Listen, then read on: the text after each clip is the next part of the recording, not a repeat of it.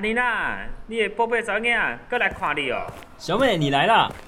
妈妈做了天汤，今天有红豆芋圆呢，超好吃的。你慢慢走，工地很危险。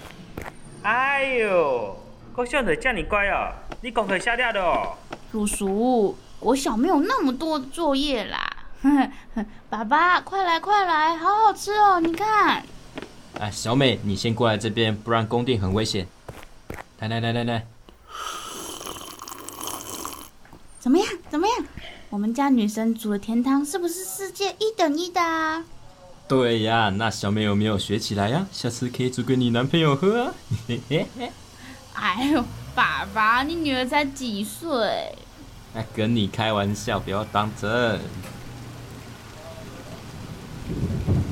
阿丽娜，落雨啊，落雨啊！糟糕，下雨了。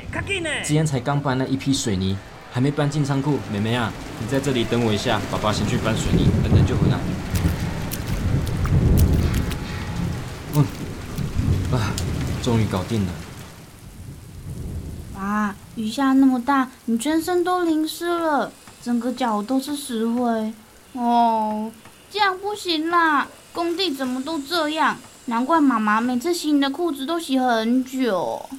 哎，妹妹啊，身处工地啊，除了施工的时候会有很大量的污染物，比如说灰尘啊、沙子啊。像爸爸做水泥的，要补建筑物的时候或室内粉刷，经常要跟水泥在一起。有时候突然一阵雷阵雨，啊，我们新的水泥来不及作业就被天气影响了。你看我，全身上下都是石灰，不觉得这样的老爸特别的帅吗？嗯。爸爸，那建筑工人是不是比一般的工作来得更辛苦还有危险呐？我每次来工地都觉得你跟叔叔的工作很复杂，好像随时都会受伤。爸爸和其他叔叔就是大家口中的建筑工人，要负责完成一个建筑工程，像是住宅房子的新建啊、修缮啊、盖百货公司啊、办公大楼，这都是我们很多不同的工程。包括有负责加硬架的硬加工，啊，钢骨结构工、模板工、泥水工啊，等等等等，很多很多啦。哇，好复杂哦。是啊，这些工作有时候因为现场施工需要很长时间的蹲姿，很容易造成腰椎的酸痛。再来就要面对像今天这种特殊天气。再来说，在工地要经得起风吹日晒跟雨淋啊。嗯，那爸爸，工地都是你们这种四五十岁的阿伯吗？怎么没有年轻人呢？小美，这就是我们这种老师傅的烦恼啊！现在少年都不再做这种危险的工作了。以前的师徒制，现在已经越来越少。老师傅的一手好技艺，唉，也不能继续传承下去啦。嗯，工作环境那么危险，也难怪越来越少人要在工地工作了。难怪。我爸才是工地里最帅的男人啊，因为都没有年轻对手了。妹妹，我以为你要真心称赞你老爸很帅，结果是没人选啊！哎呦，爸爸开玩笑的啦！我爸一直在工地认真工作，养活我们一家人，长期重复性动作，每次回家都看你腰酸背痛的。我跟妈妈都封你为全宇宙最帅的男人啦！好了，心意收到了。赶紧把最后的甜汤给喝完吧。天气放晴了，我等一下又要继续工作。你待会就先把东西收拾收拾，就先回家吧。我们晚点见，拜拜。爸爸，你是工地最帅的，晚上见，拜拜。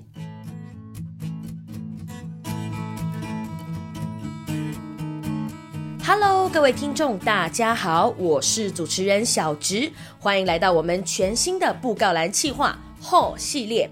相信听过刚刚的短剧，一定知道我们今天想要和大家分享的主题了吧？没错，就是建筑工人啦。在台湾呐，其实经常需要移动的，除了是一般旅行通勤之外，建筑工人可说是随着工程标案南征北战。要说移动的人呐，就不得不提到他们了。说到建筑工人，大家都知道有涵盖哪一种工作内容吗？